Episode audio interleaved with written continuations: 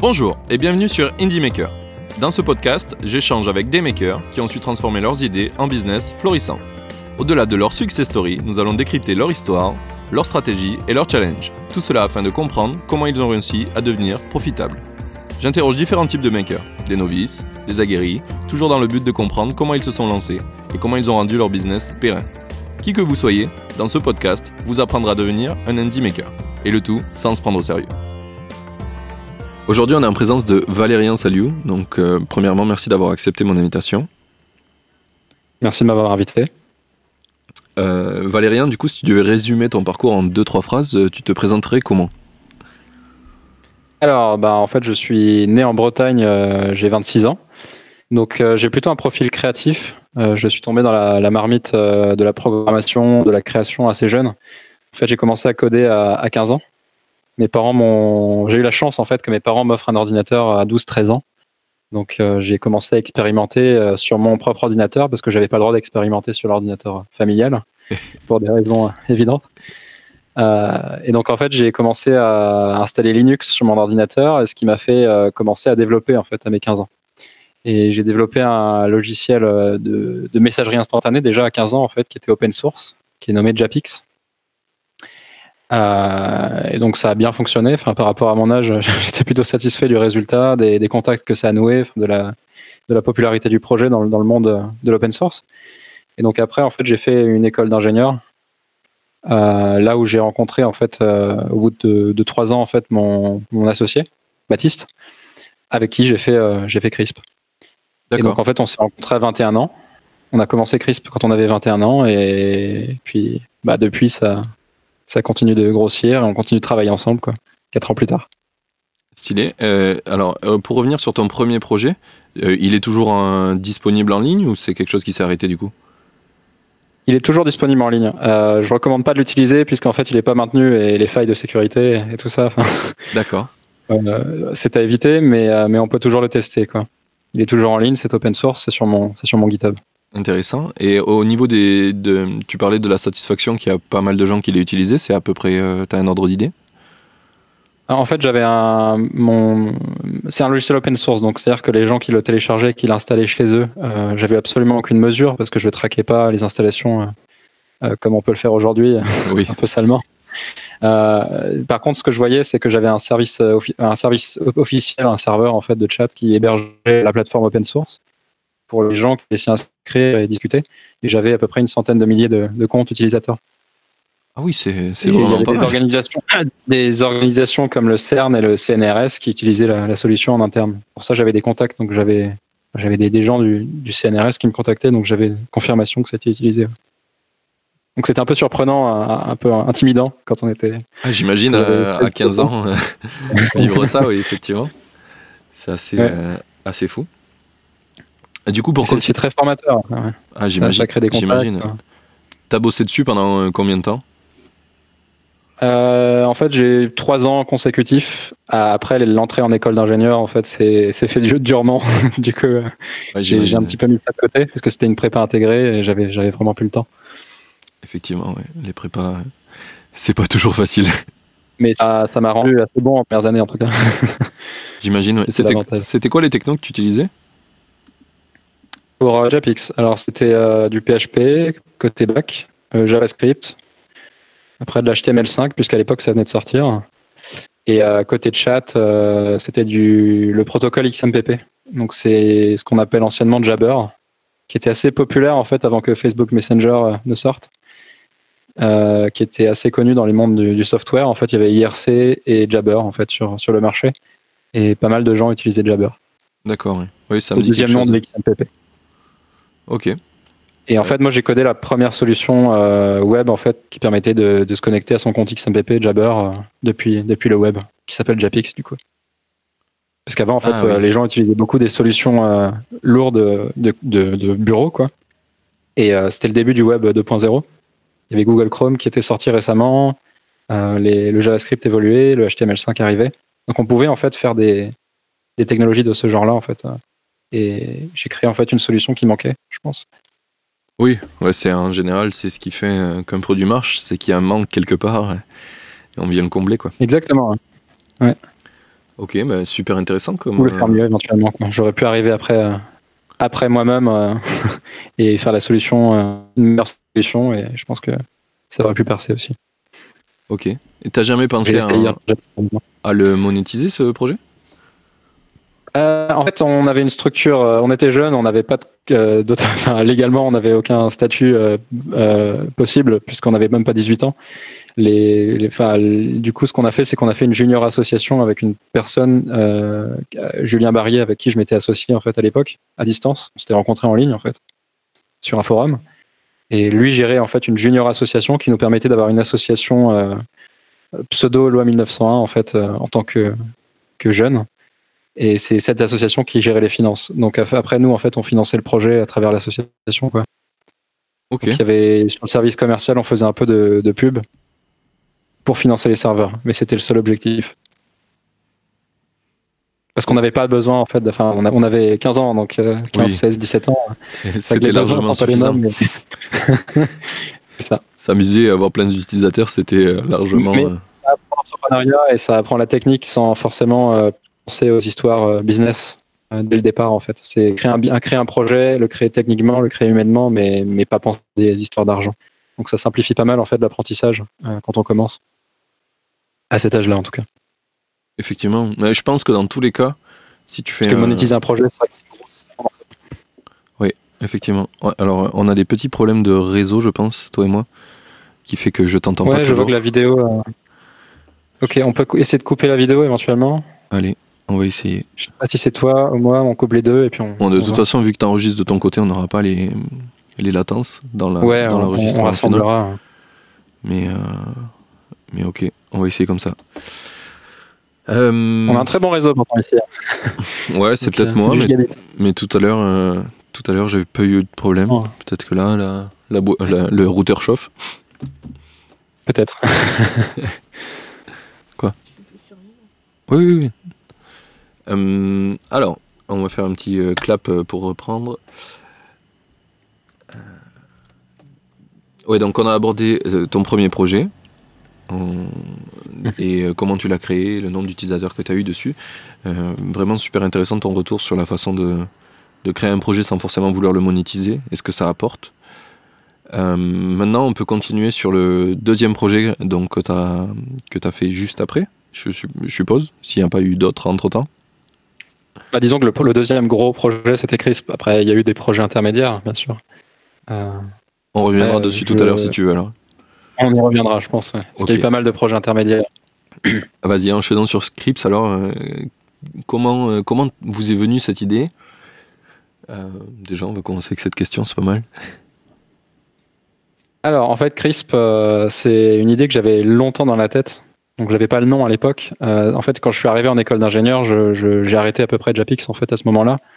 Mais j'avais toujours le messaging en fait en tête. Euh, l'envie de, créer, euh, créer un projet, une boîte, un, logiciel avec euh, un aspect design que j'aimais beaucoup designer et coder à la fois.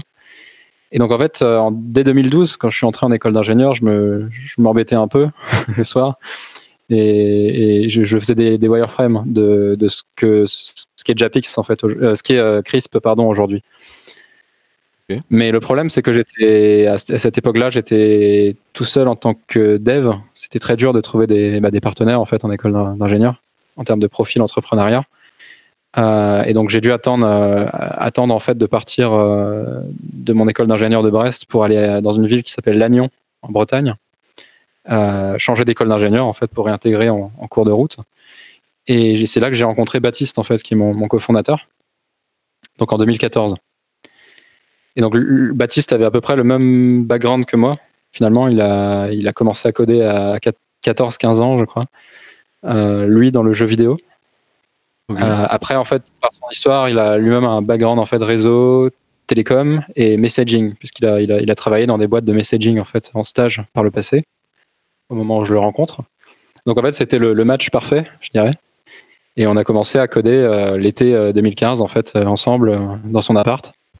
Euh, une simple chatbox en fait connectée à Slack.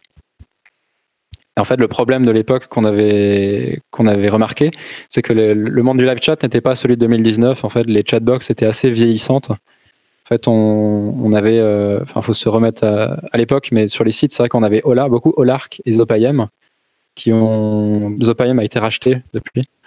Et les chatbox étaient assez simplistes, pas modernes, quoi, pour l'époque. Et on voulait créer quelque chose de beaucoup mieux. donc, on s'est lancé à cette mission-là. Ça, en fait, on pensait générer un petit chiffre d'affaires au bout de trois mois après avoir développé le produit pendant l'été c'était un peu euh, une hérésie de penser ça parce que c'était pas du tout le cas. Euh, donc en fait, on s'est mis à itérer euh, sur le produit pendant un an, un peu tranquillement, en fait, à faire un produit beaucoup plus gros que ce qu'on voulait faire aujourd'hui, à l'époque. C'est-à-dire qu'on s'est mis en fait à, ne plus faire une simple chatbox connectée par Slack, mais une chatbox connectée à une suite logicielle complète. Et c'est là en fait qu'on a commencé à avoir une petite traction au début, et puis tous les jours, en fait, on avait une augmentation du nombre de sign-ups sans, sans, faire de marketing, en fait, euh, du bouche à oreille. Et puis c'est là qu'au bout d'un an, on s'est dit, euh, après qu'on ait un peu saturé euh, toutes les features que nos, utilisateurs gratuits voulaient, on s'est dit, bon, bah, va peut-être falloir commencer à faire un petit chiffre d'affaires. Et donc, c'est là quand... deux ans après le tout première ligne de code, quoi. non, un an après la première ligne de code, en fait, on s'est dit qu'il fallait monétiser. Et donc, il fallait faire une vraie CRISP version 2. Et donc, on a, on a un peu tout redesigné, tout, enfin, tout euh, euh, changer le message, euh, créer des, des, plans, parce qu'en fait, le, service était complètement gratuit en fait à l'époque. Ok. Donc, on a commencé à créer des features très avancées aussi sur la base de ce que voulaient les, clients payants. Comment, comment vous avez pris les retours des, des clients? Comment euh, avec Crisp, tout simplement, parce qu'en fait, on a la chance de pouvoir dog food, c'est-à-dire euh, utiliser notre propre produit euh, pour supporter nos clients, enfin pour échanger avec nos clients. Donc en fait, tous les jours, on utilise Crisp. bah, on a pu, on a déjà constater nous-mêmes en fait des besoins dans le produit, et nos, nos clients eux-mêmes en fait nous ont remonté des, remarques, des, des, demandes de features. Après, il y a, quelque chose en fait, une erreur qu'on a peut-être faite au début, c'est que étant donné que notre base d'utilisateurs était à 100% gratuite la première année, euh, bah, les clients gratuits en fait sont un profil de clients euh, spécifique qui ne seraient pas forcément des clients qui paieraient, mais, qui adorent ton software et qui sont, très gentils et qu'on veut avoir chez nous. Mais du coup, en fait, il ne faut pas non plus écouter 100% euh, des choses qu'on nous dit à ce niveau-là, puisque c'est des besoins en fait de clients gratuits. Et à partir du moment où tu veux monétiser, bah, tu vas vouloir écouter les besoins de gens qui, qui vont vouloir payer pour quelque chose de plus avancé. Donc c'est qu'on a, on a peut-être beaucoup écouté en fait les gens gratuits au début et ça a pas mal décalé euh, euh, notre monétisation.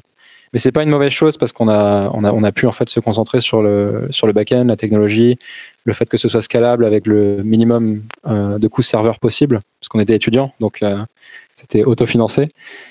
et aujourd'hui, en fait, on, on récupère un peu, enfin, les graines, les semences qu'on a semées, en fait. C'est-à-dire que Aujourd'hui, on a beaucoup, beaucoup plus de charges, mais du fait d'avoir optimisé euh, comme on a fait au début, euh, et ben, c'est beaucoup plus simple à gérer aujourd'hui. Quoi. Donc, on, en fait, pendant un an, on a vraiment posé les bases de, ce qu'on est aujourd'hui techniquement. Ok, c'est vachement intéressant ça, sur ta vision de le fait d'avoir pendant un an fait des choses qui au final vous rapportent maintenant a posteriori. C'est quelque chose que vous aviez en tête à ce moment-là ou c'est un heureux hasard, on va dire, que tu as fait les bonnes choses à l'avance pour euh, maintenant? Je dirais que c'est un heureux hasard, parce que c'est vrai qu'on pensait pas que, que Crisp irait, aussi loin. Après, ça s'est fait de, fil en aiguille, euh, itérativement. Euh, je dirais que je, regrette rien, effectivement, sur, les bases techniques qu'on a posées. Hein. Et c'est vrai qu'on s'est beaucoup amusé au début, Baptiste et moi, parce qu'on est des développeurs passionnés, et un développeur passionné, ça adore apprendre continuellement des nouvelles choses. Et c'est vrai qu'on a fait à l'époque, c'était des technologies euh, finalement très avancées en fait pour nous, ce qu'on faisait. Et enfin, je, peux décrire un peu les bases, euh, les bases des technologies qu'on utilise. Euh, je, en fait, Crisp, ça fonctionne en microservices. Donc, en 2015, c'était quelque chose d'assez nouveau dans les boîtes. Et on utilise, on, en fait, on, on, code Crisp en Node.js côté back. On faisait de l'AngularJS version 1, ce qui est complètement déprécié aujourd'hui, ce qu'on a changé, je, rassure l'auditoire. et, et, côté backend, en fait, euh, nos microservices, on les a connectés avec RabbitMQ, qui était, qui était très, euh, très issu du monde de la finance, des telcos, en fait, à l'époque, et qui était moins populaire dans tout ce qui était développement euh, full stack. Mais c'est un choix technique en fait qui est génial aujourd'hui parce que ça veut dire que bah, typiquement, on, a des microservices qui s'occupent de, choses très précises, par exemple le billing, la gestion des messages, l'API, la gestion des visiteurs publics sur les sites des, gens qui utilisent Crisp. Et, et, en fait, si jamais on fait une maintenance, quelque chose, on peut débrancher très facilement des éléments de l'infrastructure sans que personne ne le remarque en fait. Et toutes ces bases techniques qu'on a posées en fait en s'amusant à l'époque, elles sont, elles font qu'aujourd'hui on est, on est très stable et, les évolutions sont très rapides et, très faciles pour nous à gérer. Ah, c'est vraiment. Et qu'on peut virtuellement augmenter les ressources à l'infini en fait quoi. Oui, puisque le, ça s'oppose, le fonctionnement que vous avez, ça s'oppose à ce qu'on appelle l'architecture monolithique, qui est un seul serveur avec tout dedans, toutes les fonctionnalités. Et du coup, à chaque fois qu'on veut qu'on veut augmenter la capacité du serveur, on doit tout éteindre, euh, remettre une nouvelle machine plus grosse et tout rallumer et espérer que tout remarche. Exactement. Et on voit quelques concurrents à nous faire ça, et c'est vrai que ça doit être. Euh, enfin, je j'aimerais pas en fait gérer ça. Ben, c'est clairement différentes problématiques. Alors, c'est intéressant ta vision là-dessus parce que il y a beaucoup de gens qui recommandent de pas justement faire du over-engineering au début d'un mhm. produit et pas de pas d'aller chercher à faire le meilleur euh, stack possible, donc le, meilleur euh, base de code possible, par exemple, avec les, les meilleures technologies. Mais du coup, là, ton approche, toi, c'est dans le sens où ça vous a amusé de le faire et ça vous a permis d'apprendre, en fait. Donc finalement, c'est. On revient à ce que je te disais en off tout à l'heure, c'est que souvent on te donne une to-do list de comment faire euh, du mieux possible pour arriver à devenir milliardaire avec ton projet. Euh, grosso modo. Ah. Mais, au final, euh, ça prend pas en compte que suivant les gens, une même recette peut être complètement bénéfique ou complètement néfaste. Et, euh, et pour vous, pour le coup. De manière générale, je dirais qu'une boîte, il y a quand même une constante, c'est que faire une boîte, c'est pas un sprint, il n'y a pas d'overnight success. Ça, pour moi, ça n'existe pas. C'est vraiment un marathon. Et si le seul, le seul objectif, c'est l'argent, je pense pas que la personne va aller très loin, en fait. Il faut vraiment être amusé, passionné par ce qu'on fait, Là, je crois qu'il y a une coupure d'électricité. Parfait. On peut reprendre si tu veux faire un toc. Euh, alors, moi, pour le coup, j'ai pas eu de coupure de. Ah, c'est bon. Ok, bah, j'ai perdu la batterie juste. Ok, bah vas-y, on refait si tu veux. Euh. Théoriquement, notre fibre est ondulée chez Crisp, donc euh, pas de souci. Oui, oui, donc tu n'auras pas de problème d'internet. D'ailleurs, vous êtes combien en ce moment à Crisp? Alors en fait, on est une team euh, en fait avec des freelances et des, gens en France. Donc en fait, dans le monde, on est neuf en tout. Euh, en France, on est six du coup euh, dans les locaux nantais quoi. pour le moment, c'est à peu près le bon, le bon nombre, je dirais. Enfin, on arrive à gérer, gérer le scale, gérer la boîte comme ça. donc après, nous, en fait, on scale la team, on scale la team par rapport à, à l'augmentation de la croissance de Crisp, du fait qu'on puisse plus gérer des choses nous-mêmes en fait. Ok. Euh, là, du coup, vous êtes à combien d'utilisateurs euh, qui utilisent Crisp Alors en fait, on est à 100 000, euh, comptes utilisateurs, 100 000, entreprises en fait en tout. donc en fait, on est sur un modèle freemium après. dans, le modèle en fait économique de Crisp. Donc en fait, on a, on a à peu près 95% des, des sites en fait qui, utilisent CRISP gratuitement. Donc ça peut être le, freelance euh, sur son site, euh, la communauté, euh, le forum, tout ça. Et 5% des, des, en fait qui, payent pour un service plus premium. Et en fait, les, ce qui est intéressant dans ce modèle freemium, c'est que les 95% d'utilisateurs gratuits, donc ils profitent d'un service qui est quand même, enfin, qui leur est quand même hyper favorable par rapport à ce qu'ils pourraient payer autre part. Et en, en, fait, leur chatbox montre un lien euh, comme quoi en fait euh, leur chatbox est propulsé par Crisp. Donc en fait, indirectement, nous on est visible sur leur site et ça ramène indirectement, euh, organiquement, des, des clients payants. Ah, c'est un échange de bons procédés, quoi. Exactement, exactement. Super intéressant ça. Il y a beaucoup de stratégies de produits, ce qu'on appelle un peu le grow hacking, qui, qui est de justement de faire porter aux utilisateurs la, la pub du produit qu'ils utilisent. Enfin, et du coup, ça permet d'avoir de gagner gratuitement. Growth hacking Ouais. C'est un, un, autre terme. Euh. Euh, alors, euh, j'aurais dit growth, ouais, Peut-être que. Ouais, growth, ouais, c'est ça. Ouais. Ouais. je pense Oui, que c'était une bonne technique de marketing. Non, non, c'est juste que je l'ai dit comme une quiche. Euh, mais euh, ouais, du coup, euh, c'est un peu ça. une des plus connues qui est souvent citée quand tu vas avoir des confs comme ça, c'est l'histoire de Hotmail où euh, il faisait juste en bas dans la signature envoyer via Hotmail avec un lien vers le site Hotmail. Et, Ah, c'est radicalement pareil. en fait. ouais. C'est exactement l'idée. hein. Et du coup, euh, c'est ça qui a fait que leur service a explosé versus euh, Yahoo ou, les autres trucs qu'il y avait à ce moment-là. Donc, euh, ouais, c'est super comme technique en tout cas. En fait, c'est travailler l'effet viral, en fait, parce que c'est le, c'est c'est la chose la plus actionnable qu'on a, en tout cas dans le numérique, avant de, avant de faire du, du marketing, euh, plutôt, euh, enfin, ce que font toutes les boîtes, en fait, ou de payer de l'AdWords sur Google.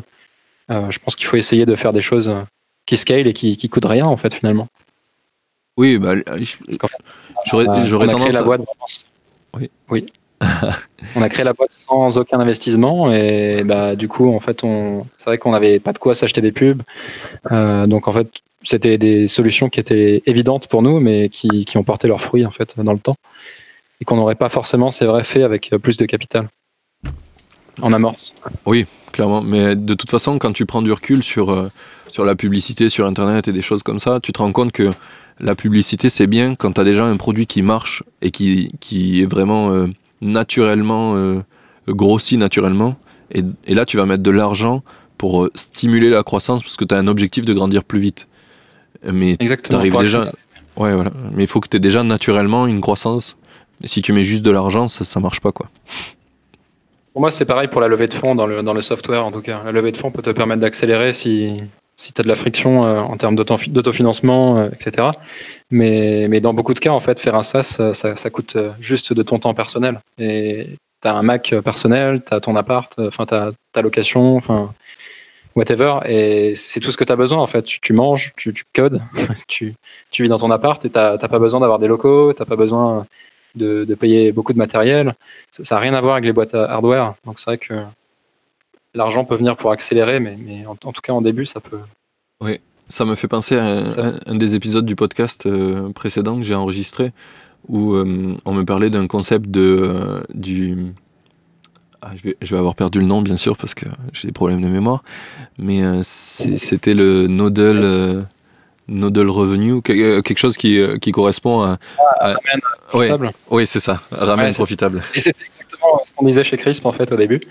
Euh, c'était que l'idée c'était d'être ramen profitable, effectivement, quand on a lancé la V2. Et on a été assez vite finalement ramen profitable quand on a lancé la V2 et c'était très brillant parce qu'on a pu commencer en fait à déléguer des choses euh, à des freelances. Par exemple, euh, le nouveau site de, Crisp qui a été délégué à, un- à- à une agence de design qui nous a vraiment très bien fait ça et nous on avait vraiment plus le temps de le faire en fait. Donc ça te permet en fait de, scaler ton produit, de scaler ton temps aussi personnellement, suivant les étapes de, de ta boîte. Oui finalement mettre plus- l'énergie euh, où tu où tu penses qu'elle est euh, nécessaire qu'elle vienne de toi quoi des fois il y a des choses t'es pas obligé de le faire toi et ce sera bien quand même Exactement. Moi je pense que le produit, en tout cas, ben, dans notre cas et dans, dans le cas de beaucoup de boîtes produits, il faut toujours le faire toi-même. C'est ton cœur de métier, c'est le, c'est le cœur de ta culture, c'est ce que ce ce quoi tes, tes clients achètent finalement. Mais des choses comme le site euh, ou enfin tout, tout, tout ce qui gravite en fait autour de ton produit, tu, tu peux déléguer. Mais le produit ne jamais déléguer en tout cas. Intéressant comme, euh, comme vision. Et euh, tu me fais penser à euh, ce que tu fais un petit peu avec tes utilisateurs, 1, 2, 3, tes utilisateurs gratuits. C'est ce que j'essaie de faire là actuellement avec le podcast. J'ai mis plein de liens à plein d'endroits qui permettent de partager facilement l'épisode ou de dire que tu l'écoutes en tout cas, pour essayer de, de, de faire connaître naturellement le podcast facilement.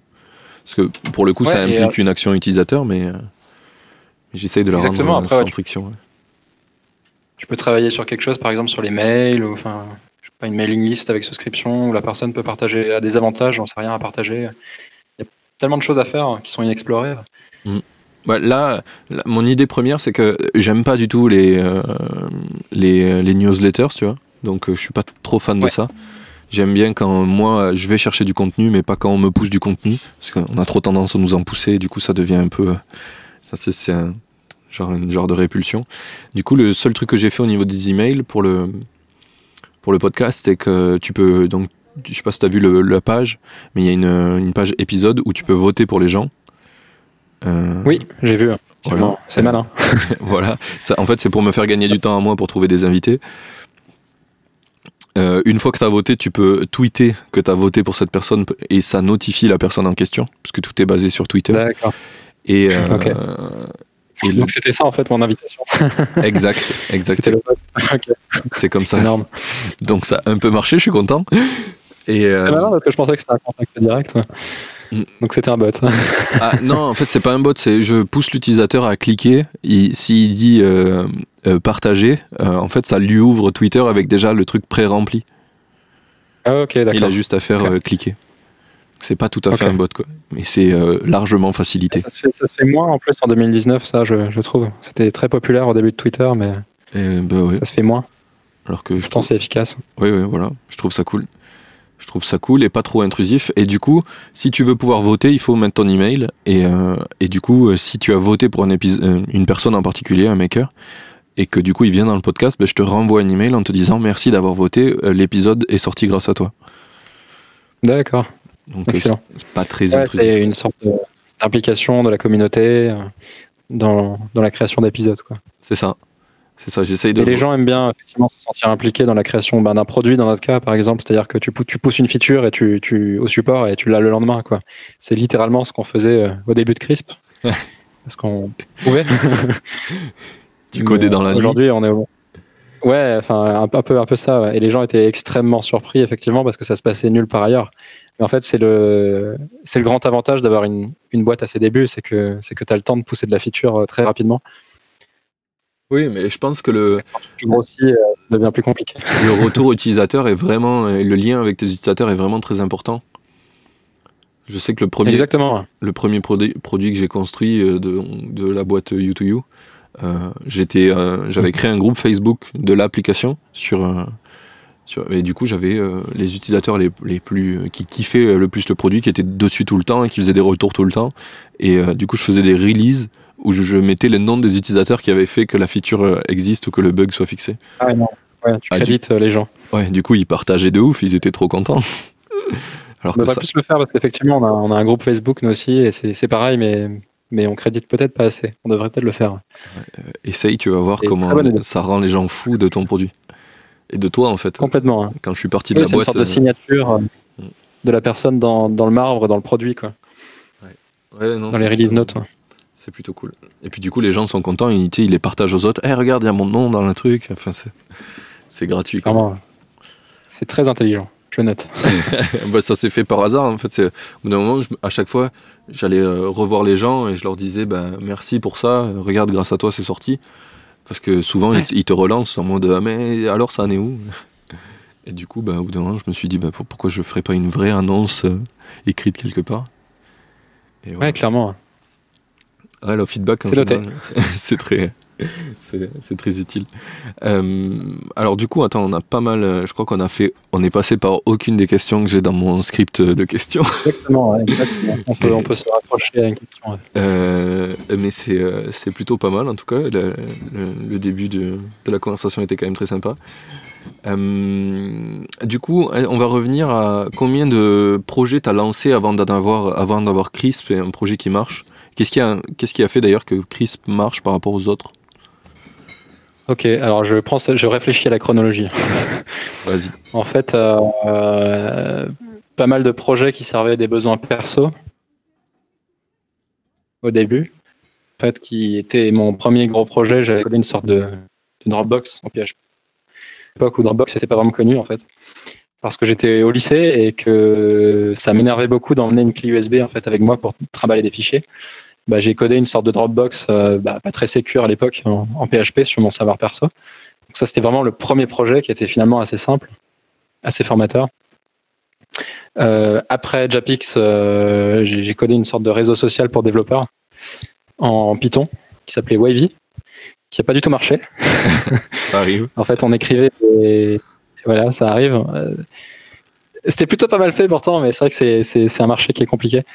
Euh, en fait, on avait une, so- une sorte de, de catégorie tutoriel en fait, où on écrivait des tutoriels euh, référencés pour les développeurs, un peu comme aujourd'hui, euh, par exemple, Digital Ocean fait Oui. euh, dans Listing, qui marche très bien pour, pour leur ramener des clients. Bah, nous, en fait, on pensait exactement faire la même chose. C'était le début de Digital Ocean. On, a- on essayait un peu de s'inspirer du modèle.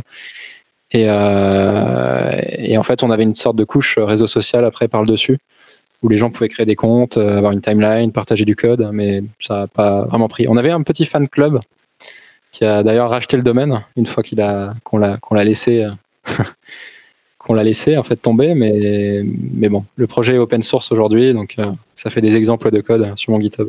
C'est quoi le nom du projet? Et Wavy, donc c'est W A A A V E parce que ben c'est une c'est une vague en fait, mais le problème c'est que vague.com en anglais, c'était pas disponible. Du coup, il a fallu triquer avec le nombre de A. ce qui se faisait pas mal 2013, je crois. Ok. Ah, et ensuite, c'est suivi, euh, suivi Crisp, mais, euh, mais entre tous ces projets qui sont des projets plutôt euh, middle size, il y a eu pas mal de petits projets, des librairies et tout ça. Enfin, tout ça, c'est trouvable sur mon, sur mon GitHub. Et souvent, ça, ça servait l'intérêt en fait des projets plus gros, c'est-à-dire que quand j'avais un besoin, je sais pas, par exemple dans Japix, on faisait de la, messagerie instantanée, de faire des appels vidéo au début de WebRTC dans le browser. Bah, j'avais écrit une librairie en fait qui était capable de, le, faire sur le, protocole XMPP. Donc ça, ça se trouve sur mon GitHub. Mais tout ça, c'est des petits projets en fait qui servent des intérêts un peu plus grands. Et il y a une continuité dans, dans puisqu'on fait un peu la même chose. C'est-à-dire que des choses qu'on a facilitées, par exemple le calcul de la TVA chez Crisp, on l'a open sourcé en tout cas. D'accord. As fait le, pour, en interne pour le billing, tu as fait un, module de calcul de la TVA et tu l'as open sourcé? Exactement, on a un système de billing qui est custom, parce qu'en fait à la base on a lancé la boîte sur, euh, sur Stripe, Atlas, donc qui permettait d'incorporer un peu n'importe où euh, facilement sans avoir à gérer le côté légal, et ça nous permettait d'avoir Stripe en France au moment où c'était pas encore en France en 2015, je crois, et 2016, 2015, je sais plus. Et en fait, on s'est dit, bah, en fait, les gens veulent payer aussi par PayPal et pour gérer les deux systèmes de paiement à la fois, il fallait un système de paiement commun.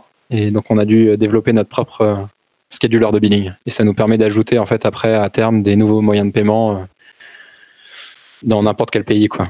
C'est-à-dire pas forcément que de la carte bancaire, pas forcément que de la carte bancaire et du PayPal. Et donc sur ça, forcément, il n'y avait pas de solution standard pour calculer la TVA, à part des API qui coûtaient une blinde en fait par facture. Euh, donc on a développé notre propre solution parce que finalement c'est qu'un registre de, de pourcentage qui, qui doit être tenu à jour. Et finalement ça a servi les besoins de pas mal de développeurs parce qu'on a eu pas mal de, contributions et, et d'installations de cette librairie-là. D'accord. Est-ce que tu penses que c'est quelque chose qui vous a fait aussi euh, connaître euh, le fait que ça soit un de vos sous-projets? Non, du tout. Non, c'est vraiment pas les projets open source qui nous ont fait connaître. Ça satisfait un peu l'ego de développeur. Ça, ça, rend un profil développeur un peu plus, joli. Euh, ça te permet aussi d'apprendre des nouvelles méthodes de programmation parfois quand tu changes de langage, quand tu, peux expérimenter des choses. Par exemple, si tu, pas, tu faisais du JavaScript en, en, vieux standard avec ma 5 sans avoir les classes, par exemple, en programmation. Euh, bah en fait, tu peux te dire, là, je fais une librairie, euh, je peux essayer de faire le nouveau standard JavaScript et, puis je m'amuse et j'apprends des choses. Ça te permet aussi d'évoluer dans la programmation.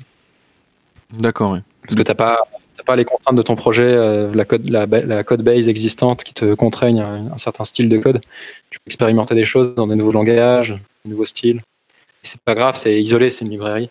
Enfin, c'est un projet à part. Ok. Du coup, euh, alors ça marche pour les développeurs, mais je pense que ça marche aussi pour, euh, pour n'importe quel type euh, de, d'entrepreneur qui crée des projets. Tu penses que c'est vraiment euh, intéressant d'avoir euh, plein de petits projets à côté de ton projet principal qui servent potentiellement ton, ton exécution principale? Bah, clairement, après, chez Crisp, on a des projets qui ne servent pas du tout les, les, besoins de Crisp. Par exemple, on a, on a voulu un peu s'amuser et expérimenter pour des projets futurs, mais qui n'ont rien à voir avec Crisp, potentiellement aujourd'hui en tout cas. Euh, on s'est une imprimante 3D. Et donc on expérimente avec le fait de construire des, systèmes mécaniques, par exemple des moteurs, en, impression 3D. Donc euh, là, je suis en train de travailler sur un moteur électrique. C'est marrant, ça m'apprend des nouveaux concepts, ça m'apprend les bases de l'impression 3D, parce que c'est pas si évident que ça. Euh, Baptiste, pour sa part, est en train de faire un volant de Formule 1, par exemple. Donc là, il a de l'électronique mélangée avec de l'impression 3D, mélangée avec un aspect un peu de produit je sais pas, aller coller du cuir sur la, enfin du daim sur euh, sur les sur le volant. Enfin, c'est de la fabrication. Je trouve ça intéressant. donc, il n'y a pas que le software dans la vie finalement, et c'est vrai que ça fait du bien le dimanche d'expérimenter sur sur autre chose. Et ça pourrait un jour peut-être servir à Crisp. Qui sait Peut-être qu'un jour on fera du hardware. Qui sait Qui sait? C'est vrai. un téléphone. un téléphone. Eh, c'est intéressant hein, parce qu'il y a beaucoup de gens qui, qui prônent, en tout cas les nouveaux entrepreneurs qui prônent le, le truc d'être focus et d'être euh, à 100% dédié à son projet et pas avoir de distraction. Et euh, tu as un peu l'approche opposée, j'ai l'impression. En fait, non, pas du tout. Enfin, disons que c'est différent. C'est-à-dire qu'on est, on est très focus sur Crisp, ça, il n'y a, pas de doute. Mais euh, dans l'exécution, c'est-à-dire que, en tout cas, historiquement, on a, on a une, approche en fait qui est très basée sur le rush. C'est-à-dire qu'en fait, sur Crisp, on, fait, on se dit, bon, là, il faut faire ça, on a telle feature à faire, c'est très demandé on s'alloue, euh, je sais pas, trois mois. On se met dans un Airbnb parce qu'on était nomade en fait à une certaine époque et on, code en fait toute la journée quoi. Donc on est là pendant certaines périodes à, coder 14 euh, heures par jour, enfin toutes les heures éveillées quoi, sur, euh, sur certaines grosses features. On les ship assez vite, donc j'appelle ça du focus, je crois. et après en fait une fois qu'on a fini, on est un peu rincé et on se dit bon bah ma tête là elle a envie de faire autre chose. Et donc on fait des side projets, on, s'amuse un peu et puis après on revient sur Crisp. Aujourd'hui c'est un peu moins le cas parce que la boîte a grossi. Et, euh, donc en fait on a un flot quotidien en fait de, problèmes à gérer quoi, euh, de support client, de bugs, euh, etc. Donc on, est un peu moins capable en fait en termes de temps de faire des, des rushs comme on le faisait avant ce qu'on va essayer de remettre en place pour l'avenir. c'est quelque chose qui euh, vous plaisait dans votre façon de faire?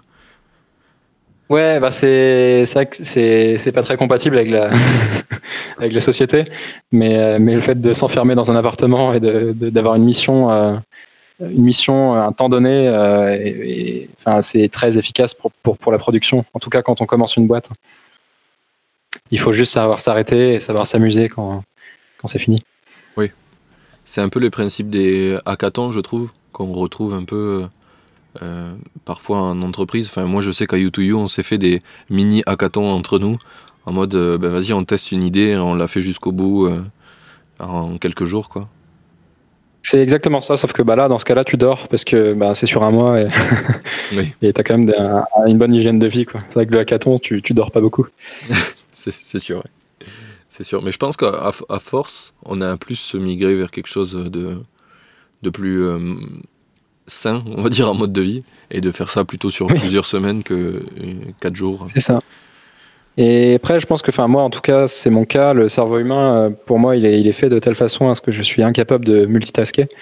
Et le monotasking sur une journée, c'est hyper efficace. Parce que c'est vrai que quand tu es sur un nouveau projet pour ta boîte et que tu apprends des nouvelles techno, etc., T'as tellement de complexité autour de toi, enfin ton, ton, cerveau il peut pas gérer 36 choses et, tu progresses vachement plus vite et tu produis vachement plus en, étant à 100% sur, sur la tâche que tu accomplis et, et, pas être à gérer autre chose. Quoi.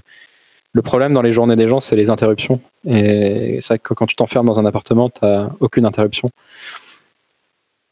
Est-ce que euh, du coup à CRISP, vous avez essayé de, de créer euh, quelque chose dans votre culture qui permet de justement pas s'interrompre?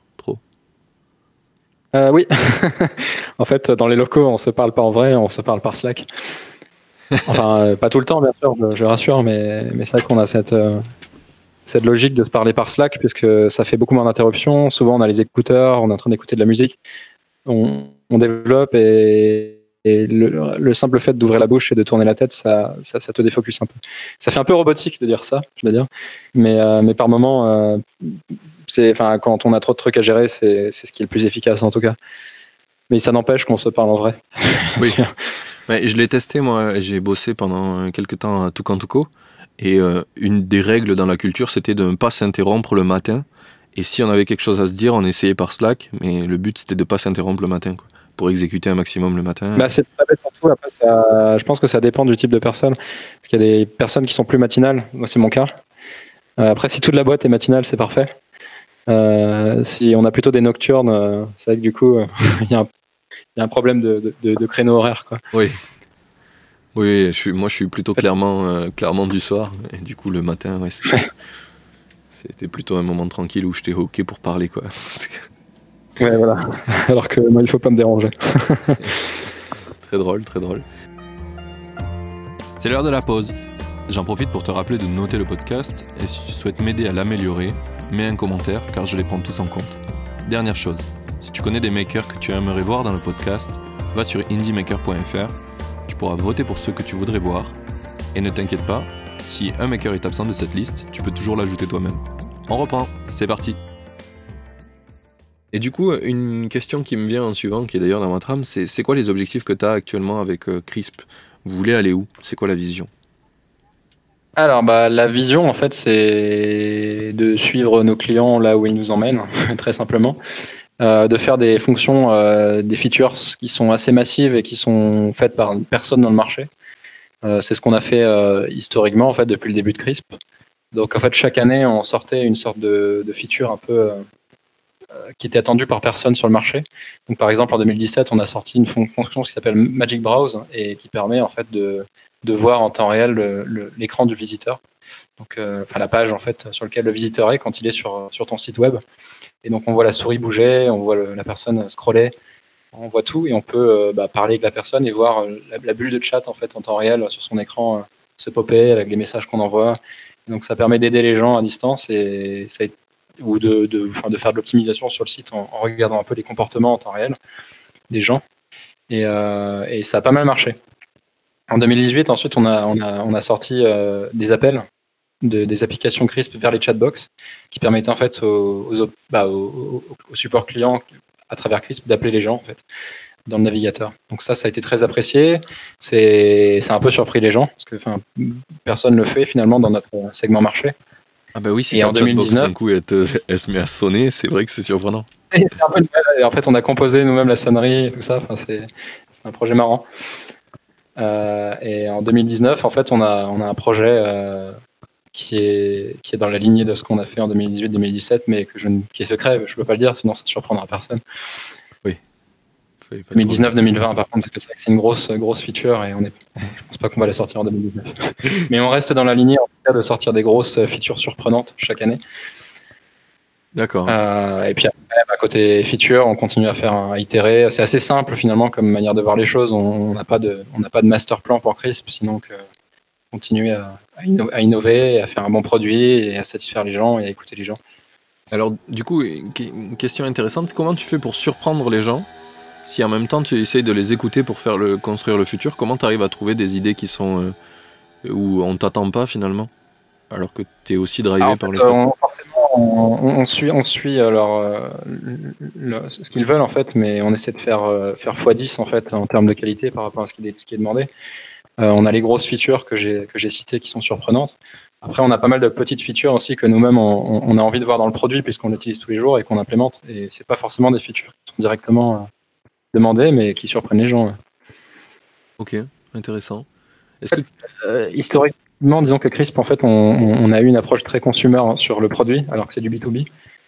Euh, le marché du customer support, c'était des logiciels qui étaient bah, très, euh, très corporate, euh, d'âme en fait, pas beaucoup de, de passion dans le logiciel. Et quand, on, quand tu fais quelque chose qui est très orienté euh, consumer dans, dans, dans l'approche, ça fait des logiciels qui sont beaucoup plus, plus marrants à utiliser, plus agréables, plus rapides. Et c'est exactement ce qu'on a essayé de faire dans Crisp et qu'on on essaie de, de garder cette culture. C'est un peu comme ça aussi qu'on surprend les gens, c'est-à-dire euh, les petites améliorations, par exemple, qu'on a fait sur la V3, qui sont en fait des grosses améliorations euh, par derrière. C'est que l'application, elle se charge euh, quatre fois plus vite, par exemple, quand tu, quand tu lances Crisp. Et tu peux être au Vietnam, par exemple, ça se charge toujours hyper vite, quoi. Parce qu'on a fait des optimisations, mais de, de fou, en fait, sur le réseau, quoi. D'accord, bah, tout est dans le détail en fait. Alors c'est vrai, on pourrait faire des features plus plus plus massives, qui plus plus plus business driven, qui font plus d'argent et tout ça. Mais enfin, on, aime bien aussi euh, itérer sur un produit de qualité un peu à la Apple. Euh, les choses se font dans le temps. Vachement intéressant comme vision et puis c'est vrai que ça dénote totalement de, de enfin moi j'en ai pas essayé beaucoup mais euh, j'ai essayé Zendesk qui fait du Mhm. chat c'est pas exactement Qui était Zopayem en fait avant. du coup. ah d'accord oui effectivement Ah, mais ça a été complètement refait, donc c'est pas le Zopayem de 2015 que je décrivais au début. oui moi c'est toujours pas ouf hein, par rapport à ce que toi tu me parles de la de ton produit et ce que j'ai testé de, Zendesk euh, c'est pas il y a une différence quoi C'est pourtant Zendesk est très utilisé, mais c'est une façon de se différencier dans le marché aussi. C'est-à-dire que nous, on est apprécié par des, par des gens qui ont un background très, très design, qui sont, qui, ont, qui sont sensibles aux produits, etc. Et les, les, les, agents en fait qui, qui, répondent au customer support de leur boîte en fait à travers Crisp, ils adorent utiliser Crisp parce que c'est un logiciel qui les dérange pas quoi. C'est pas c'est pas lent, c'est rapide, il n'y a pas de bug. Enfin, c'est bah, on essaie de faire quelque chose, un logiciel un peu à l'approche Apple. Euh, enfin le Apple Steve Jobs bien sûr parce que c'est que le Apple plus récent est un peu oui, je vois totalement ce que tu veux dire, mais euh, eh ben, ça, le, ça ressort vraiment quand tu en parles, sans l'avoir euh, jamais essayé. Euh, je pense que du, coup, j'irai l'essayer. il finira peut-être sur, sur le, le, site de Indie, Indie Maker, qui sait. Et un exemple aussi, par exemple, quand tu t'inscris sur Crisp, c'est aussi débile que ça, mais le fait de ne pas demander de carte bancaire et de te faire tester pendant 14 jours toutes les fonctions premium de Crisp comme si tu avais payé 95 euh, euros par mois pendant 14 jours, c'est bah, euh, ça, ça, fait un effet wow aussi chez les gens. C'est-à-dire qu'ils peuvent configurer un, centre d'aide, euh, le live chat, ils peuvent accéder à des fonctions de CRM, etc., qui requièrent chez certains concurrents une carte bancaire. Quoi. Et dans les SaaS, c'est, en termes de différenciation marché, c'est, quelque chose qui est important. C'est réduire la friction ah, sur, sur, sur, le signal exemple, montrer tout ce que tu as sous le capot en fait euh, dès que dès que tu lances la solution, mais mais guider un peu le customer. Surtout que moi, par exemple, non, vas-y, vas-y. Ok, bah en fait, par exemple, quand tu t'inscris sur Crisp, on a fait quelque chose qui fonctionne très bien en onboarding. C'est que une fois que tu t'inscris, donc ça se fait en, quatre étapes, enfin en, deux minutes, tu es inscrit, même pas une minute, euh, tu arrives sur ton chat Crisp et tu as une conversation qui se lance.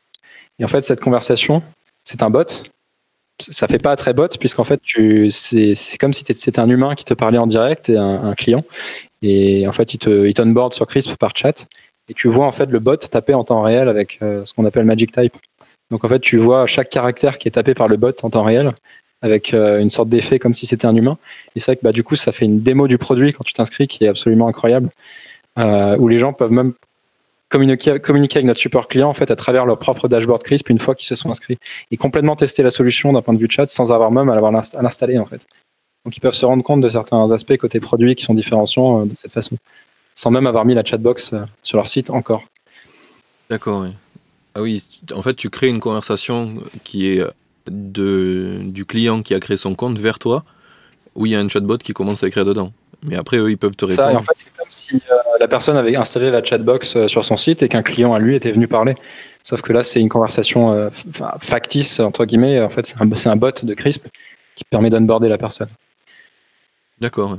C'est drôle, j'ai fait un... Et c'est un hack qui, fonctionne très bien. j'ai fait un, produit il y a un an et quelques qui s'appelait Fairway, MVP mhm. pour, pour une boîte. Et justement, l'onboarding se faisait comme ça. L'idée du produit, c'était de pouvoir euh, parler par chat avec des, des, des, potentiels clients qui veulent acheter, donc en B2B. Euh, et au lieu de parler par email pour essayer de close un deal, c'était de le faire par chat parce que c'est beaucoup plus sympa. Et euh, du coup, pour faire tester la solution, ce que je faisais, c'est l'onboarding était fait via le chat du même produit. Exactement. C'est drôle. Et c'est bien. C'est la meilleure démonstration du produit qui soit. C'est vraiment montrer tout ce que ça fait. Quoi. Et du, c'est, ça vend aussi bien qu'une vidéo finalement. Enfin, ah, mieux. quand tu t'inscris sur un, sur un produit et sur un marché concurrentiel, tu as besoin de voir des vidéos, tu as besoin de voir très vite euh, bah, qu'est-ce que cette solution l'a fait euh, par rapport aux autres. Et c'est exactement ce que ça fait. Mhm. Oui, euh, sinon, as soit tu as la solution de la vidéo, soit tu as la solution du je te montre, je fais un onboarding où je te focus une, un endroit sur le site et te dis à quoi ça sert, puis à quoi ça sert, que je trouve très nul. En fait, j'aime pas les producteurs. Ouais, exactement. On se rejoint. Les producteurs, le problème, c'est qu'on a beaucoup d'utilisateurs qui sont aussi très tech-savvy et ça énerve énormément ces gens-là. Ça m'énerve énormément moi-même. Quand je m'inscris sur un produit, c'est d'avoir, c'est OK, OK, OK, suivant, suivant, suivant. Ouais, tu as envie de faire close all. Exactement. donc c'est pour ça euh, qu'on fait product tour. Aussi bien notre, propre produit qu'en tant que feature crisp qu'on revendrait, euh, qui permettrait à nos, gens, nos, clients de faire des, des product tours euh, chez eux. On le fait pas. c'est philosophiquement incompatible. Bah, c'est bien. je suis plutôt d'accord avec ça. pour revenir tout à l'heure, la question que je voulais te poser, c'est le fait que, enfin, je voulais réagir plutôt Euh, c'est le fait que tu demandes pas de CB. C'est vraiment intéressant parce que mhm. beaucoup de produits B2B, euh, le fait qu'on te demande une CB, bah, si tu es par exemple. Euh, moi, ça m'est arrivé d'être lead tech, donc souvent je, testais des solutions moi-même. Et quand c'est une solution qui est business, enfin qui est relatée avec un business, ben, on te demande une carte bleue et du coup, en tant que lead tech, tu peux pas venir tester la solution ou alors tu mets ta carte bleue à toi parce qu'il faut avoir l'approbation du CTO ou de quelqu'un. Tu oublies que tu as laissé ta carte bleue sur un SaaS que tu, n'utilises plus forcément. Tu te fais débiter à la fin du mois automatiquement et enfin, c'est l'enfer à gérer autant pour toi que pour le SaaS. tu, tu, tu, connais bien ma vie. on l'a eu aussi avec les clients parce qu'à la base on demandait la CV et on s'est dit bah, en fait non, enfin faut pas faire ça quoi. Oui non c'est horrible. Et mais le problème c'est c'est la façon Amazon de voir le monde. tu mets ta CV et on te débite, à dire. C'est ça. Et, ce qui est dommage, c'est qu'au final, euh, tu bloques plein d'utilisateurs qui vont pas essayer ton produit du coup. Alors que... Et tu les dégoûtes aussi, tu dégoûtes ceux que tu débites un peu dans leur dos, tu bloques plein d'utilisateurs qui n'ont pas la CB, dans des grosses boîtes par exemple. Ah oui, les grosses boîtes, c'est impossible pour eux. Avant d'avoir une CB, c'est ça, ça, ah met, ça, met deux mois. Non, que ce soit consumer ou B2B, en fait, c'est no CB au, Signup, sauf éventuellement s'il y a risque, par exemple. Euh, par exemple, chez Crisp, on fait du, mail, des campagnes de mail. Et euh, pour faire des campagnes de mail, en fait, c'est tu es obligé d'avoir au moins payé une fois. Pour une raison, c'est que on avait sinon des spammers en fait qui, s'inscrivaient sans CB et sans identité et qui, qui, pouvaient envoyer des mails en fait à scale via notre version d'essai. Donc c'est la seule fonction qu'on verrouille parce que là il y, a un problème en fait d'abus. Oui, après, si tu te fais bannir des serveurs mail. Bon, je sais pas, quelqu'un refait un, mail euh, MailChimp, euh, là, je, je, demanderai la CB direct, en fait. Quoi. Au moins, pour envoyer euh, les 10 premiers mails, tu autorises, mais pour envoyer 10 000 mails, tu CB.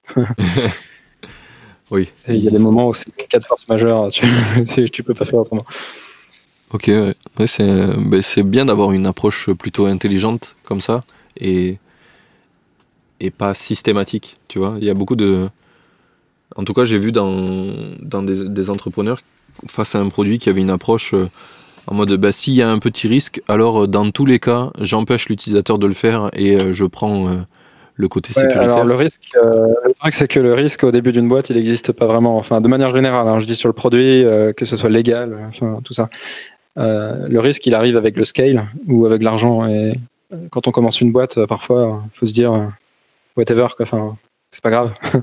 Au pire, euh, s'il y a de l'abus, je le, je, je le verrai. Quoi. Enfin, oui. Euh, après, quand on a la boîte scale, effectivement, on, apprend à planifier, euh, à faire un peu le, le, plan quinquennal de l'URSS en fait sur. c'est une réplique de, de Nicolas Bestamante de, de, Doctrine que, que j'aime beaucoup, qui est passé sur Nouvelle École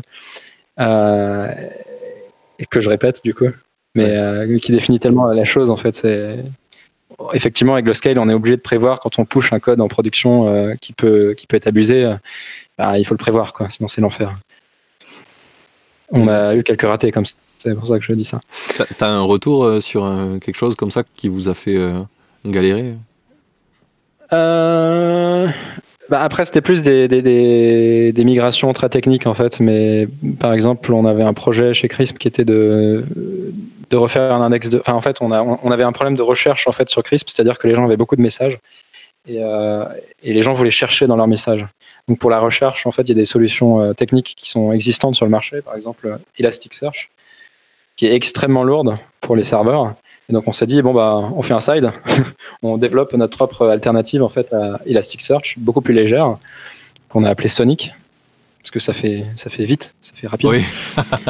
Euh, et en fait, on l'a développé euh, ben, dans ces périodes de rush en fait en un mois. Euh, et on a mis ça en ligne sur Crisp. On a ingéré toute la base en fait de, messages de Crisp pour que les gens puissent puissent rechercher dans leurs propres messages. Donc il y avait un demi milliard d'entrées à ingérer. Euh, et euh, au moment de mettre ça en production, en fait, tout était parfait dans nos tests en, développement, mais au moment de mettre ça en production, en fait, on s'est rendu compte de problèmes massifs qui étaient causés par le, par les effets d'échelle, en fait, dont on s'était, on, s'était même pas rendu compte en fait en, développement, même en faisant des, tests de charge et tout ça. Donc euh, le truc, c'est que la loi de Murphy, elle est, elle est vraiment vraie en fait quand on fait une boîte at scale et tout ce qui peut arriver finalement finit par arriver. Et, et, il faut vraiment tout prévoir. Quoi. Mais au début d'une boîte, vraiment, non. c'est pas grave. Quoi. Enfin, les effets de scale sont pas là. Oui, donc tu n'es pas obligé de forcément tout euh, respecter, les bonnes pratiques dans tous les sens. Non, non, que ce soit sur le légal, sur, euh, sur les factures et tout ça. Après, tout est régularisable. Sur le technique, euh, tout est rattrapable. Tu auras des crashs, c'est pas grave. Enfin, les clients comprennent, c'est le début. En tout cas, tu vas gagner un, temps précieux pour, pour prouver ton marché, pour faire une bonne base technique, faire des features que les gens, que les gens attendent. Mais il faut pas être. disons que c'est important d'être au détail sur son produit, mais mais être planificateur à ce point, je pense que c'est une erreur. Mais c'est vrai que c'est pas la même chose quand tu es Facebook et quand tu es euh, une startup qui commence, quoi, en termes de, oui, de planification. On l'a vu récemment avec les, les déboires qu'ils ont eu à cause de leur fuite de, de données. C'est pas, bah pas les mêmes problèmes. Oui. Pas les mêmes problèmes. Et de tout ordre, hein, que ce soit technique, légal, euh, enfin, éthique. Oui, oui, clairement. Euh, une question par rapport au produit. Tout à l'heure, tu as dit qu'on voyait le bot taper quand il écrivait. C'est une feature que vous avez dans mhm. Crisp, ça? Qu'on voit les utilisateurs écrire? Oui. En fait, on fait une démo d'une feature qu'on a déjà, c'est-à-dire que les... quand un visiteur compose un message sur la chatbox, le message est envoyé en fait en, temps réel, euh, mot par mot, euh, à l'opérateur pour que l'opérateur puisse préparer sa réponse. Bon, étant donné qu'on est des gens sympas, en fait, on respecte les, les choix de vie privée comme des utilisateurs. Donc, euh, c'est-à-dire que si s'il y a le petit flag euh, Do Not Track activé dans les navigateurs, on va pas, on va pas streamer euh, ce que les gens euh, écrivent. Et pareil, on n'autorisera pas la fonction Magic Browse qui permet de voir l'écran du visiteur en temps réel. D'accord. Ça, pour des histoires de respect, on reste européen dans, la manière d'aborder la privacité. C'est intéressant, parce que c'est vraiment des features. Je, sentais la question. Oui, bah mais c'est des features en général. vous avez des problèmes, ça. Ouais. Mais non, du tout. Puisqu'on est plutôt respectueux en fait de ces questions-là, on, a plutôt, enfin, CRISP a été conçu avec euh, pas mal de sécurité euh, en tête et pas mal de, respect de la vie privée par rapport à, ce que font pas mal d'acteurs. Donc, euh, oui, c'est plutôt, c'est plutôt pas mal parce que les, acteurs de support, en fait, on le voit dans toute ta démarche vu que tu, as vraiment une approche user-centric plutôt que business-centric. Mhm. en tout cas, ça se ressemble. Tu, sûrement, tu sers bien les deux. Mais du coup, tu t'as pas les biais de euh, d'un Zendesk ou d'un ou d'autres euh, d'autres acteurs. J'arrive pas à trouver les noms là, mais mais Intercom. Ouais, voilà, euh, Intercom, c'est ce que je cherchais. C'est exactement ça. Drift a une approche très marketing, par exemple, donc je me méfierais. Ouais, mais du coup, t'as pas les, ces biais-là où c'est très, très basé sur. on veut aider un business avec ses utilisateurs, mais du coup, on prend pas trop en compte les utilisateurs. Donc, je pense que le Donotrack, ils doivent pas trop l'avoir, quoi. En fait, on fournit un produit. Euh, bah, après, l'utilisateur final, finalement, qui est les, sites qui installent Crisp sont responsables finalement de la donnée aussi, euh, enfin du, bon, de, du bonne utilisation de la donnée en fait qu'on héberge chez nous. Mais on fournit tous les outils en tout cas pour euh, pour respecter ces utilisateurs. Et c'est les paramètres par défaut, c'est les paramètres finalement privacy first quoi. Oui, c'est configurable par les. Ça, en fait, ça a été assez simple pour nous à implémenter, puisqu'en fait c'était par défaut déjà très très privacy très en accord. Ouais. C'est ça. Ok. Tu viens de parler de paramètres, du coup c'est c'est euh, pas euh, c'est en gros c'est euh, t'as dit que c'était par défaut, mais du coup c'est obligatoire ce comportement-là ou, ou un client chez vous peut genre décider de changer le comportement pour les utilisateurs. Ah oui, bah, bah bien sûr. en fait, on, on, est très, on est très wary. Enfin, la personne peut désactiver effectivement le, cette configuration par défaut sur la, sur, sur la vie privée sur certains aspects, mais on, ne le recommande pas. Et d'ailleurs, on, enfin, on, on, met des jolis pop-up pour, pour, pour prévenir l'utilisateur. Ouais. C'est pas, pas, très bien, mais en même temps, on peut pas te refuser le droit, effectivement. De, oui. Mais puis c'est intéressant avec, ce, avec ce qu'on disait tout à l'heure, euh, dans le sens où euh, ben, quand tu es petit, tu vas peut-être pas tout respecter comme il faut. C'est ça. Euh, parce que des fois, ça va être nécessaire pour ton propre évolution de savoir exactement comment les utilisateurs voient le produit euh, et, après l'améliorer au fil du temps. C'est ça, exactement. Et recocher les box. Oui. Euh, ok, eh ben, super intéressant. Euh, du coup, ben, on peut attaquer mes, mes, questions de deuxième partie, on va dire. Allons-y. Sur ça, on a la première qui est comment tu détectes une idée qui est viable dans tous les projet que tu as fait, comment tu sais un petit peu maintenant identifier qu'est-ce qui a du sens à faire et pas à faire? En fait, une idée viable pour moi, elle est obvious. C'est-à-dire que pour avoir fait des projets qui ont fail et des projets qui ont, qui ont réussi, euh, la constante, en fait, c'est les customers et c'est les utilisateurs, enfin, c'est les gens, en fait, qui sont impliqués dans le produit. Et pour Crisp, en fait, dès le début, on a vu une traction initiale. Quand on a lancé Crisp, euh, pour l'anecdote, euh, la, première version qui était gratuite, en fait, on avait un, mot de passe qui protégeait l'accès au dashboard et, tout ça, pour empêcher en fait toute personne non autorisée d'accéder en fait à la plateforme. C'est-à-dire qu'on autorisait nous-mêmes et des potes et dans la nuit, en fait, euh, un jour en semaine, en, pleine nuit, en fait, il y a un, ami de Baptiste qui a, envoyé des mails en fait à, des boîtes en fait, euh, en leur donnant les accès. Et, et, dès le lendemain, en fait, on avait 10 euh, utilisateurs. et de fil en aiguille, en fait, de bouche à oreille, enfin, on a désactivé finalement cette protection parce qu'on s'est rendu compte que tout allait bien et on n'était pas, très sûr de nous. Et de fil en aiguille, en fait, avec le bouche à, bouche à oreille, l'attraction, en fait, c'est fait naturellement et enfin plus ça allait, en fait, plus on avait d'inscriptions à la journée. Donc on les, on les, on les suivait euh, d'assez près sur, sur, sur un, channel Slack. Et, c'était assez évident en fait qu'on avait un projet qui, qui, avait du potentiel. Là où par exemple Wavy euh, c'était c'était mort quoi. En fait on avait une communauté mais une petite communauté mais mais le bouche à oreille c'était zéro. Euh, le, SEO on n'arrivait pas. Enfin le succès il est, il est obvious en fait de manière générale. Après, il faut, il faut effectivement euh, bah, double down et actionner sur le, sur le succès. Et, c'est là que bah, la période difficile commence. Quoi. Alors, je sais pas si tu entends, mais je suis en pleine, en pleine tempête. Il s'est mis à pleuvoir, à faire un vent de ouf. Et des petits grès. Bah, ça euh, On va se retourner avec euh, mon camping-car. Très étonnant. Euh, du coup, euh, pour revenir sur ta réponse, je pense que c'est vraiment. Euh, c'est, ton approche est très simple et pourtant il y a plein de gens qui, qui se disent. Tu sais, qui, qui ils font une idée, elle ne marche pas, elle ne plaît pas aux gens, ou ils n'ont pas de retour en tout cas. positif, ça, les gens en parlent pas, puis ils continuent parce qu'ils pensent que. Tu sais, il y a beaucoup l'approche de The Family qui est qu'il faut pivoter, il faut itérer sur son idée.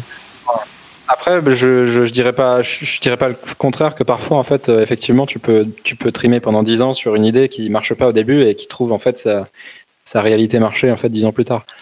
En fait, il euh, n'y a pas de, il a pas de vérité générale, mais, euh, en fait, dans notre cas, on était sur un marché qui était déjà mature, prouvé. Les customers étaient déjà éduqués, il leur fallait un système de support client.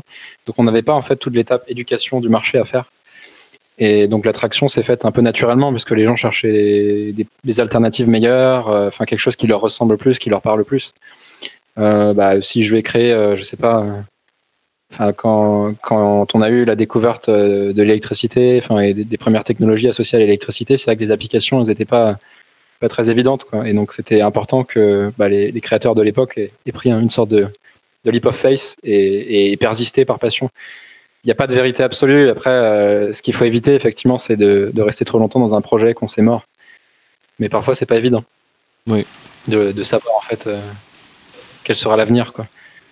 Mais dans notre cas, c'était assez évident. Et sur les projets software avec des marchés assez matures, c'est vrai que c'est le succès est évident. Faut pas, faut pas perdre de temps. oui, je pense que c'est quelque chose dont je suis d'accord maintenant aussi qui est que euh, je vais pas aller chercher forcément à faire euh, quelque chose qui va révolutionner l'usage des gens, où il faut qu'ils apprennent à utiliser quelque chose de nouveau et changer les mentalités, mais plutôt juste remplir un besoin qui existe déjà, parce qu'il y a déjà plein de besoins non remplis dans le monde. Il n'y a pas besoin de vouloir euh, forcément apporter quelque chose de nouveau. Tout ce qui est besoin non rempli, en tout cas dans le monde, c'est des marchés, c'est beaucoup plus difficile parce que parce que tu as un problème d'éducation du marché, tu sais pas forcément si les gens vont payer, par exemple. Oui, non, quelque chose d'aussi simple, simple, je, dis, je ne vais pas dire simple, mais euh, faire ce que fait Bill Gates, par exemple, avec les toilettes, l'histoire des toilettes en Afrique, c'est un très beau projet, mais c'est compliqué de trouver un, modèle euh, économique où tu vas, pouvoir installer ça à scale et les produire euh, sans, sans faire faillite, parce qu'il faut derrière que les personnes payent, les gouvernements payent, il y a une sorte de business model qui est compliqué à trouver, bien que le besoin il soit clairement là, quoi. Et dans plein de domaines, c'est comme ça finalement. Alors, est-ce que tu peux parler de, ce projet de Bill Gates? Je ne suis pas du tout au courant de ce que c'est. Ah non, en fait, bah, il, y a, il a plein de projets, mais il y a un projet majeur, en fait, c'est que dans les, dans les pays en voie de développement, c'est moins le cas aujourd'hui, mais c'est toujours le cas. Donc c'est notamment en Afrique et en Inde, il y a des problèmes de, bah, de sanitation sur les eaux usées et tout ça, en fait, et, bah, qui sont clairement liés en fait au, manque de toilettes. Et, euh, euh, les gens en fait euh, chopent des maladies très rapidement par, les eaux, en fait, par les rivières dans lesquelles ils se, lavent. Et, la santé, en fait, c'est un peu la base, la base d'un pays, quoi. Enfin, et l'idée, en fait, c'était de produire des toilettes qui seraient pas raccordées à un réseau en fait de, sanitation comme on a en Europe c'est-à-dire du tout à l'égout, parce qu'en fait, ça demande des projets d'infrastructure qui sont trop colossaux aujourd'hui pour les pays. Et donc l'idée, c'est de faire des toilettes complètement autonomes, euh, qui sont solaires, euh, enfin qui sont euh, alimentées par l'énergie solaire et qui sont capables en fait de, bah, de processer les excréments en fait comme ça, quoi. de manière totalement autonome et d'en faire éventuellement quelque, quelque chose d'actionnable, c'est-à-dire des engrais par exemple pour l'agriculture. Et donc ça solutionnerait le problème de l'hygiène des maladies et, et en, s'inscrivant dans un contexte en fait où tu peux pas avoir de tout à l'égout. Le seul problème, c'est que c'est le coût en fait unitaire de, de ces appareils-là qui est, qui, est aujourd'hui, euh, je crois, trop trop gros en fait pour les pour les familles en fait, pour qu'il y ait un vrai programme en fait euh, gouvernemental. Mais après, c'est un beau projet et qui est nécessaire en fait. Enfin, c'est une évidence en fait qu'il y a besoin, il y a besoin en fait de, de solutionner ce problème-là en fait pour ces pays-là. mais c'est un modèle qui est compliqué.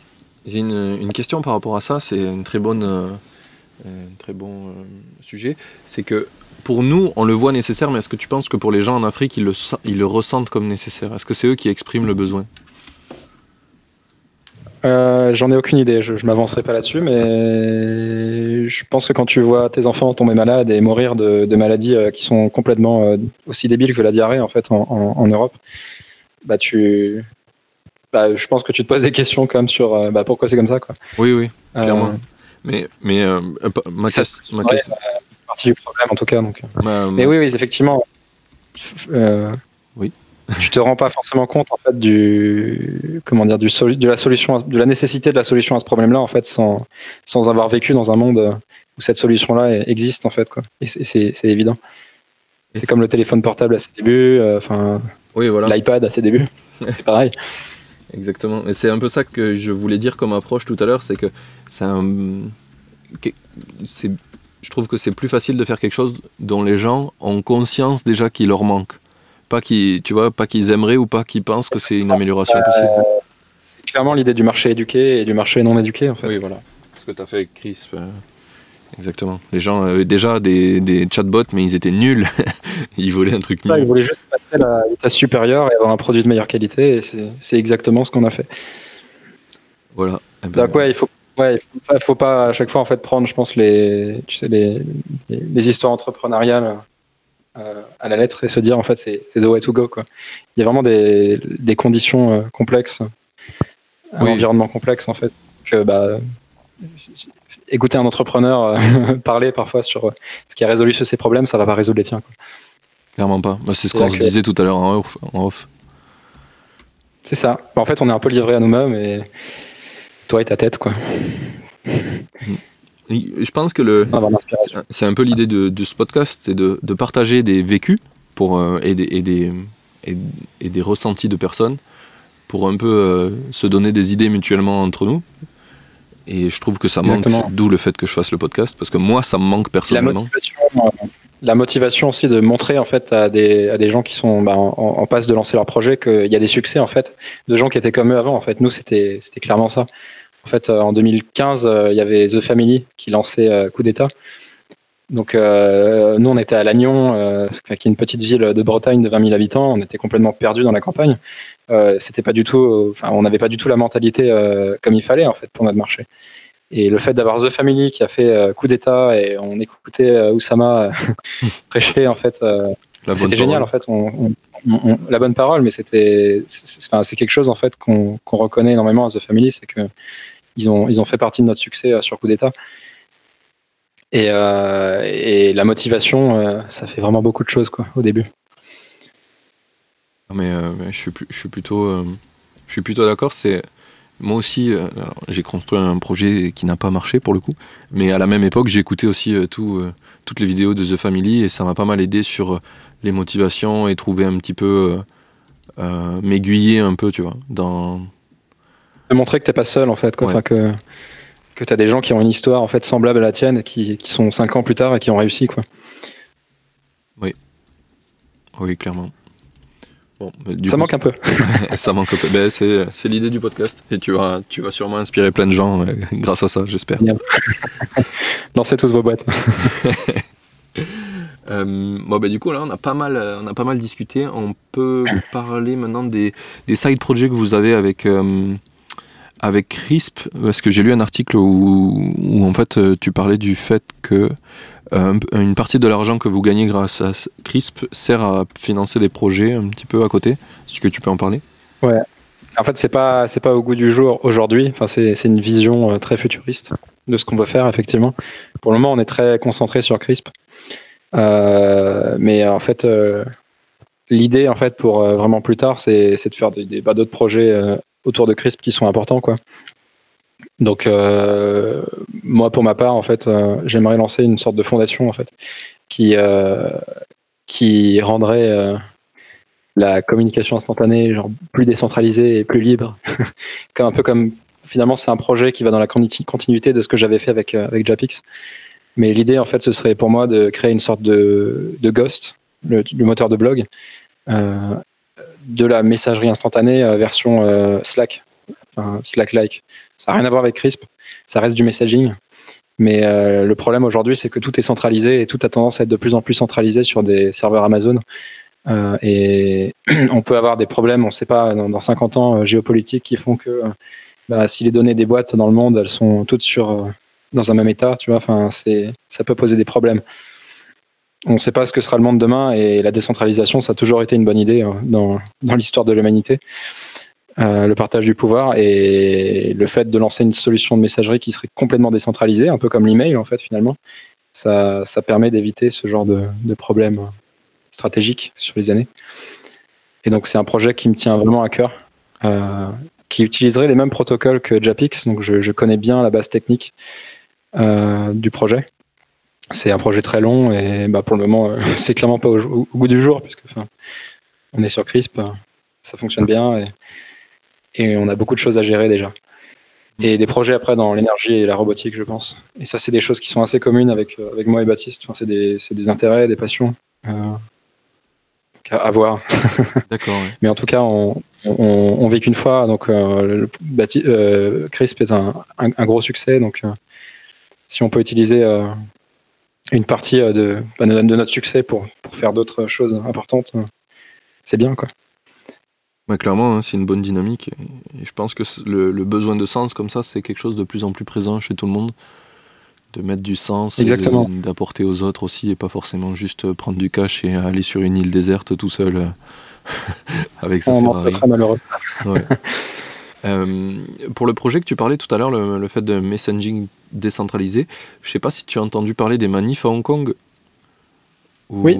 Bien sûr. Où ils ont, euh, à un moment, ils ont shut down euh, Internet pour pas que les gens euh, puissent s'organiser pendant les manifs et qu'il y a des apps qui sont sorties qui font du genre de talkie-walkie hmm. via du Bluetooth et du. Ouais, une forme de réseau, de réseau qui n'est pas Internet de pair à pair, quoi. J'ai trouvé ça super intéressant. J'ai toujours eu le, le, rêve qu'on arrive à faire que, vu que chacun a un device maintenant qui est connecté aux autres, on pourrait avoir une espèce d'internet qui est très euh, décentralisé au point que chaque device peut être son propre serveur un petit peu et qui forward des trucs quoi. Exactement, bah oui. Une sorte de mesh euh, de communication entre les devices. Après c'est idéaliste, mais c'est très compliqué quand même à, réaliser de manière reliable parce qu'on passe, on est sur du sans fil. Enfin, il y a des histoires de latence. Euh. oui de, segmentation des données quand tu héberges des fichiers, c'est-à-dire que ton fichier doit être sur, sur toujours à peu près, je sais pas, sur trois devices différents, parce que si tu as un device qui est shutdown, tu dois pouvoir y accéder. C'est hyper compliqué et en fait dans le modèle économique dans lequel on est, c'est bah, pour les boîtes, il bah, n'y a rien qui est adapté, c'est compliqué. Bah, le plus simple, c'est d'aller sur du serveur en fait. Quoi. c'est de faire ce qu'on fait aujourd'hui et c'est le plus efficient euh, aujourd'hui, mais c'est pas le plus le plus philosophiquement bon en fait dans, dans le long terme. Parce que la donnée aujourd'hui elle a tendance à être centralisée, euh, etc. Et l'open le, source peut, peut, pas mal solutionner ça en fait quoi, en permettant aux gens d'installer des solutions euh, sur leur serveur ou sur des solutions, euh, des serveurs en fait qui sont qui sont fournis en tant que service, qui sont eux centralisés, mais le réseau peut toujours communiquer entre lui en fait, parce que tu as un protocole commun qui est ouvert et comme l'email. En fait. Exactement comme l'email. Et le problème de la communication, c'est qu'on l'a bien géré sur l'email, on l'a très mal géré euh, aujourd'hui sur, euh, sur tout ce qui est instantané et appel. Oui, oui, effectivement. De faire pas mal d'espionnage euh, industriel. Enfin, moi, j'ai peur de tout ce qui est espionnage industriel, espionnage de gouvernement sur leur, sur leur population et tout ça. Et donc, le fait de commencer, par exemple, par une alternative Slack, qui héberge les, données business, euh, parce que Slack aujourd'hui héberge beaucoup de données business finalement quoi, euh, sur les boîtes. Euh, ça pourrait être une bonne idée, je pense. Si tu, en plus, si tu prends par exemple l'exemple de Crisp, où tu dis que tu fais toute ta communication un maximum sur Slack, ça veut dire que toutes tes conversations confidentielles sont sur Slack, qui sont paf. Oui, en fait, c'est un problème qu'on a nous-mêmes et qu'on solutionnerait pour nous-mêmes finalement. Ouais. Ouais, je j'aime pas trop solutionner des problèmes qui me concernent pas finalement. C'est tellement intéressant et, plus impliquant de, de, solutionner des problèmes que tu as toi-même et de l'offrir aux autres. Quoi. Clairement, je suis plutôt d'accord. C'est l'idée du podcast d'ailleurs. J'avais un problème, il n'y avait pas de podcast sur les indie makers. Voilà. Ok, eh bien, euh, on peut atteindre mes questions finales. Du coup, je pense qu'on a, a, fait une bonne discussion déjà. Oui, allons-y. Euh, du coup, sur mes questions finales, la première, c'est euh, qu'est-ce que tu aurais aimé qu'on te dise avant que tu te lances? Mmh, Celle-là, elle est compliquée parce que j'ai vraiment rien à répondre sur, cette question, euh, très honnêtement. Euh, c'est pas quelque des choses que j'aurais aimé qu'on me dise, mais que je ne savais pas et qu'on aurait pu me dire. C'est que c'est 100 fois plus dur quand ça scale que, que au début. Euh, mais en même temps, c'est là que les vraies choses se font. Euh, j'ai vraiment pas grand chose à répondre, je suis désolé sur cette question. Mais... Non, mais t'as pas besoin de, de faire. Qu'est-ce que le Valérian de 26 ans euh, dirait au Valérian de, 21 ans quoi? Ouais, c'est un peu ça. Ouais. Essaie de faire de l'argent un peu plus vite quand même. Parce qu'on on est resté un an, un an à faire du produit et c'est vrai à itérer dans le confort alors qu'on aurait pu, pu euh, faire de l'argent un peu plus vite, je pense. Mais malgré tout, c'était une bonne idée d'avoir une période euh, où on pensait pas du tout au billing, euh, au business, et on était purement tech. Quoi. C'est juste que cette période-là était un peu longue. Ok. C'est tout ce que je dirais. Intéressant. Juste une question vis-à-vis de ça. quand vous avez lancé le produit, du coup, vous bossiez à fond dessus, et vous étiez où Vous viviez euh, En fait, on était encore étudiant. Donc en fait, quand j'ai rencontré Baptiste, c'était à Lannion, en école d'ingé. Euh, moi, je suis parti en Erasmus euh, pour des raisons assez évidentes. C'est qu'il y avait plus de temps et que du coup, je pouvais travailler sur CRISP. Donc je suis parti en Lettonie et j'avais 50% de mon temps dans la journée euh, bah, allouable à CRISP. Donc j'ai pris un coworking space et, j'ai travaillé de là-bas. Et Baptiste est parti à 42, il a quitté l'école d'ingé, il est parti à Paris à 42. Et donc tous les deux, en fait, on travaille en remote sur, euh, sur les nouvelles versions, les progressions de CRISP. Quoi. Ok. Donc c'était une boîte, on était une boîte full remote en fait dans l'essence euh, depuis euh, depuis il y a un an en fait, depuis qu'on a on a installé des offices à Nantes. Pourquoi avoir pris des offices du coup? Bah en fait la vie complètement remote, c'est marrant au début mais pas tout le temps. Enfin c'est quand même pas mal je trouve d'avoir un base camp, un endroit où tu as tes affaires, où tu peux rentrer, te poser. Euh, la, vie de, la vie de nomade, moi, je, je recommencerai. Hein. Elle m'intéresse énormément, mais, mais pour, euh, pour bosser ensemble, parfois, c'est bien d'être euh, tous ensemble, physiquement, dans un office.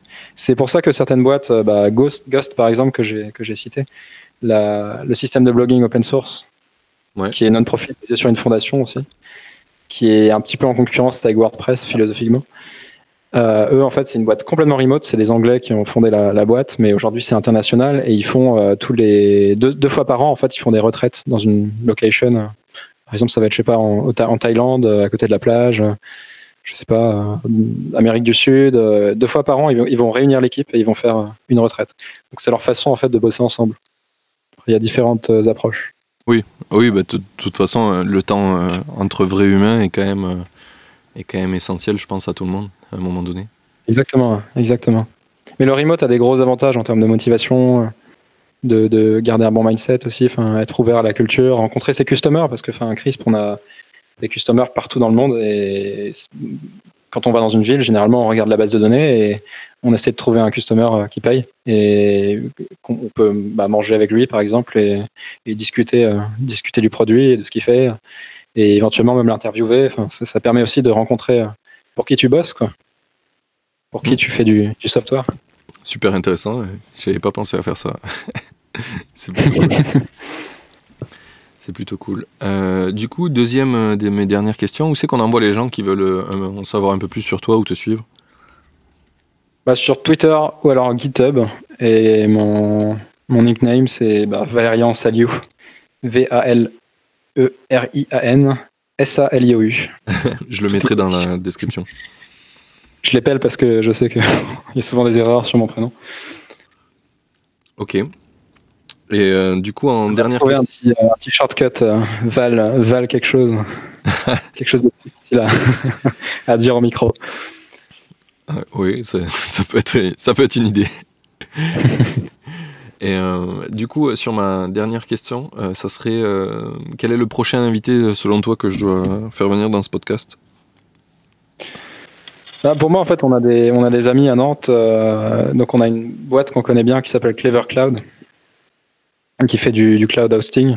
Euh, qui nous a beaucoup, en fait, enfin, le fondateur de cette boîte qui s'appelle Quentin Adam, nous a pas mal inspiré quand on a commencé Crisp, parce qu'il était très présent sur YouTube en conférence, il faisait des conférences très tech, très motivantes.